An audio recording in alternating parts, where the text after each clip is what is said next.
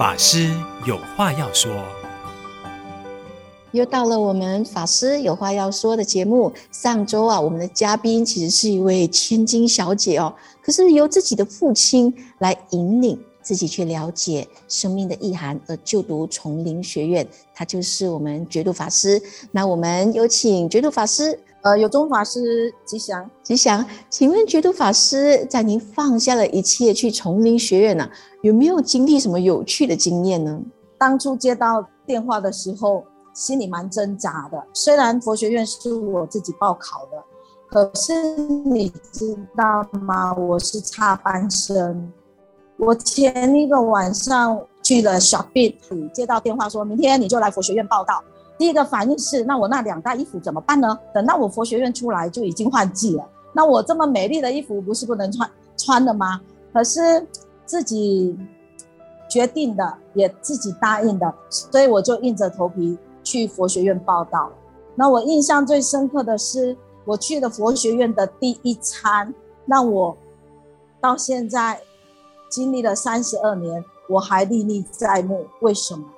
那一天要食的时候，佛学院的第一餐，我就吃啊吃，吃怎么越吃觉得越吃不下，然后呢，左看右看，所有人都吃完饭走了，钥匙都走了，再吃啊吃，连行堂过二堂的也都吃完了，最后整个偌大的斋堂只剩下我的老师永超法师跟我，他坐在我的对面。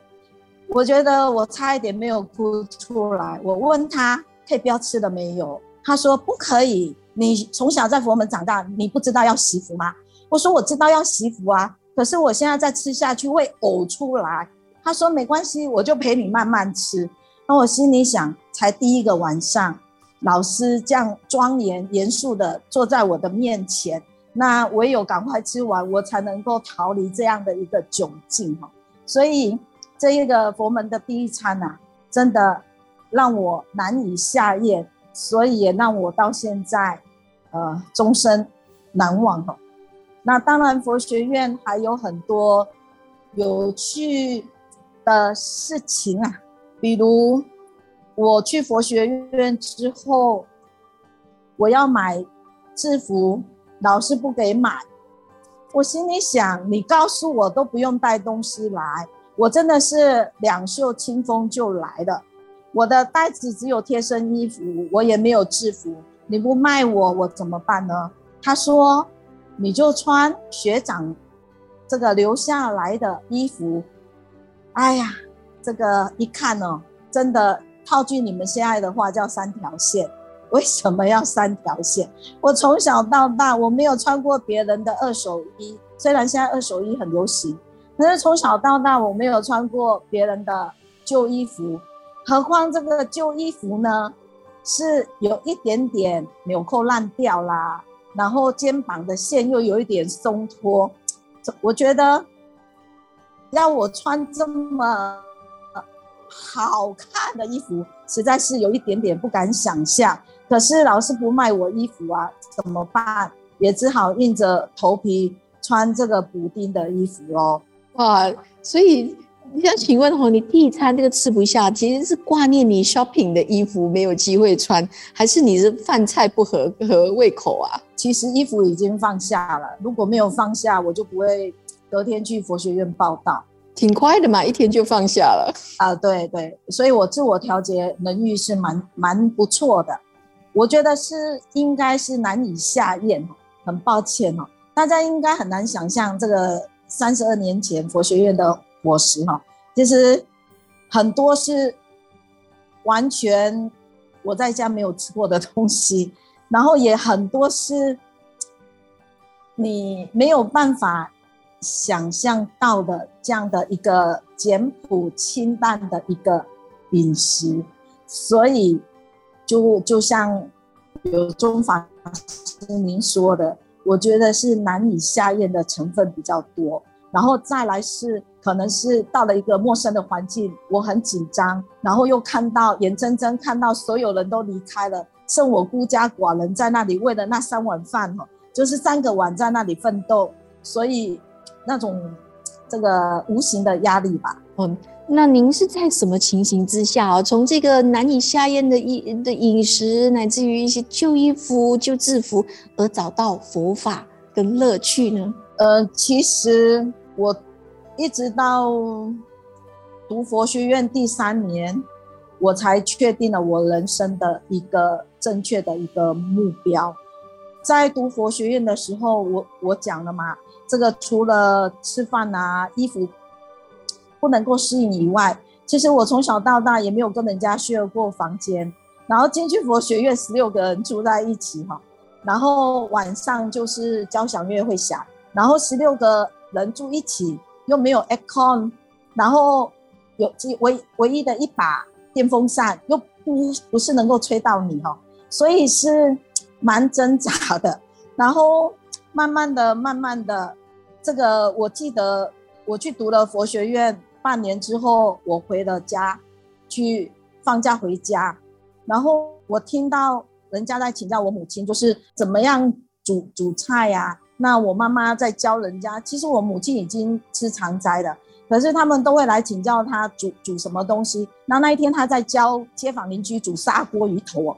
我只是听到“鱼头”两个字，我在那里吐到要死哈，所以我觉得这一个我呢，应该已经是不适合再回归回归社会吧，因为对于这一个饮食呢，我也不大能够适应，而且我的母亲那时候也给了我很多助道的因缘，因为她知道我要去上佛学院之后，所有打电话来找我的呢。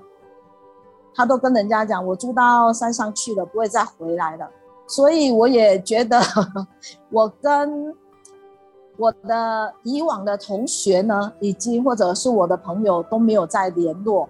那我觉得，我如果没有好好的待在这个山上，我再回归社会呢，我想我有一段这个不能够适应的时期呀、啊。所以我就想，这个还是好好的留守在佛门哦，然后能够尽一己之力是会比较好的。好，刚才您说你读了三年了，在第三年才决定要出家，那是一个什么因缘令你决定就是真的要走这条路 啊？除了那个砂锅鱼头，是呃，其实读书的时候，那时候台湾刚引进麦当劳，所以每每个礼拜。其实我都是跟同学，然后去去吃麦当劳啊，然后去 happy 的。可是当我决定进佛学院之后，我刚刚讲了半年之后，我只是听到这个样子的一个名词，我都不能够适应的。所以读了佛学院之后，当然我就正式吃素哈，我也没有再想过要吃荤，然后。我曾经觉得，我呢想要开一家佛教的百货公司。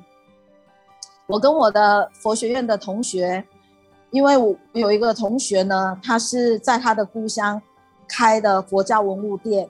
然后我觉得，如果我们两个佛学院毕业，然后我们来搞一个师傅所说的佛教的百货公司，那生意一定会很好，那也会接引更多的一个人。可是我后来想一想，我没有一个雄厚的资金哈，因为我没有一个王永庆的爸，我只是一个罗汉爸，我没有雄厚的财力资源。那以我这个没有社会经验的人，也没有办法去赚钱，赚这么多的钱，拥有这么庞大的资金来成立这样的一个呃佛教的一个百货公司。所以我想一想呢，又跟社会脱节了。呃，然后想一想，如果以我这么样的一个个性啊，其实我蛮好强好胜的。然后有人就说，你如果去组织活化家庭的话，我想你的婚姻是不会幸福的。我想一想，综合很多很多的因素，想一想也是对哈。那避免让人家造业啊，就是避免以后。这个另一半啊，或者是不小心又生了 baby 呀，啊，啊，让让这一个进入痛苦的深渊呢，我就觉觉得唯有改变自己哈，我牺牲小我才能够完成大我，所以呢，我就选择呃出家这一条路了。哇，了不起！你放下了麦当劳，放下了 shopping，放下了很多的梦想，然后你决定改变自己，走这条出家的路。那从一个千金小姐，那个千锤百炼的出家人，您有什么特别克服的 pitfall 可以跟我们分享吗？呃，反正就是所有佛光人都知道啊，就是做做做，忍忍忍就是了。其实你说。我要跟大家分享一下哈，因为我我一九九一年出家的，那为什么我要特别介绍我们这一个出家的这一个？因为是我们这一年这一梯次总共有八十八个人，然后是在高雄劳工中心举行剃度典礼的，在师父的日记里面有有写到，我们这一次的出家呢是创下这个佛教哈。首次这么多人一起出家的一个记录。那同年三月我受戒，我们的这一个戒会呢，我想后来大家有听过的这个五百罗汉齐戒会，就是这一次的一个戒会。那它也是首创中国佛教史戒期最长的一个戒期哦。我们有三个月的一个。戒期，然后有五百位戒子同时参与这样的一个受戒。那其实那时候出家，呃，在乡里间也起了一阵轰动哈。因为我刚刚讲的，我父亲是佛教会的一个主席，那我从小又很爱漂亮，我还没去佛学院之前，我头发。发禁刚解除，头发长及到腰，我有一百多条的发带。我这个发带为什么要有一百多条？因为我要搭配我的衣服，我要搭配我的鞋子，我要搭配。所以呢，这个我的邻居听到周罗汉的女儿要出家，有没有搞错呢？所以当天在劳工中心。他们有一百多人搭着游览车，特别去看，看谁？看我，真的有剃头还是没有剃头？那其实，呃，说来也很好笑啦。不过也感谢这一百多人为我见证，因为每当有什么挫折或者有什么逆境的时候，我都会告诉我自己：哎呀，不可以丢我老爸的脸。然后这么一百多人带着祝福的心祝福你出家，人家都知道你出家了，你总不能受了委屈，然后跑回家去，哎呀，套句现代话，太麻路了哈。所以呢，这个不好意思，就因为有一个，呃，这个有一个自觉，然后怕丢脸的一个自觉性，然后也是骨子里有这个好胜好强的一个心哦，所以在这个。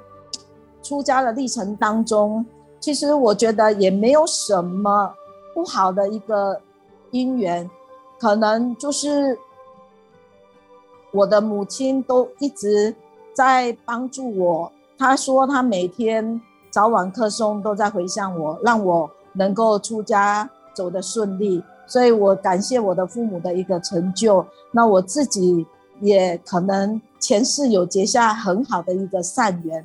所以我的出家生涯是很顺遂平坦的哦。所以你的父母乃至于兄弟姐妹没有对你有任何的不舍，大家都就是把你赶快赶快把你送去出家这样子。我想那时候台湾不流行这个舞龙舞狮或者放鞭炮哈，如果是有的话，他们应该是会买很长很长的鞭炮在那里放哈，因为可能想说，哎呀，这个这么。脾气不好的，然后终于去出家了，然后解决了这个世间的祸害，没有啦，这是我自己自己自自己想的啦。非常有趣的故事哦，的确非常了不起的父母还有家人成就你这个出家的因缘。那我们今天就感谢觉度法师跟我们分享。这一个呃，在佛门全家的一个经历，还有他自己的出家过程。那我们下一集再收听觉度法师的故事。谢谢大家。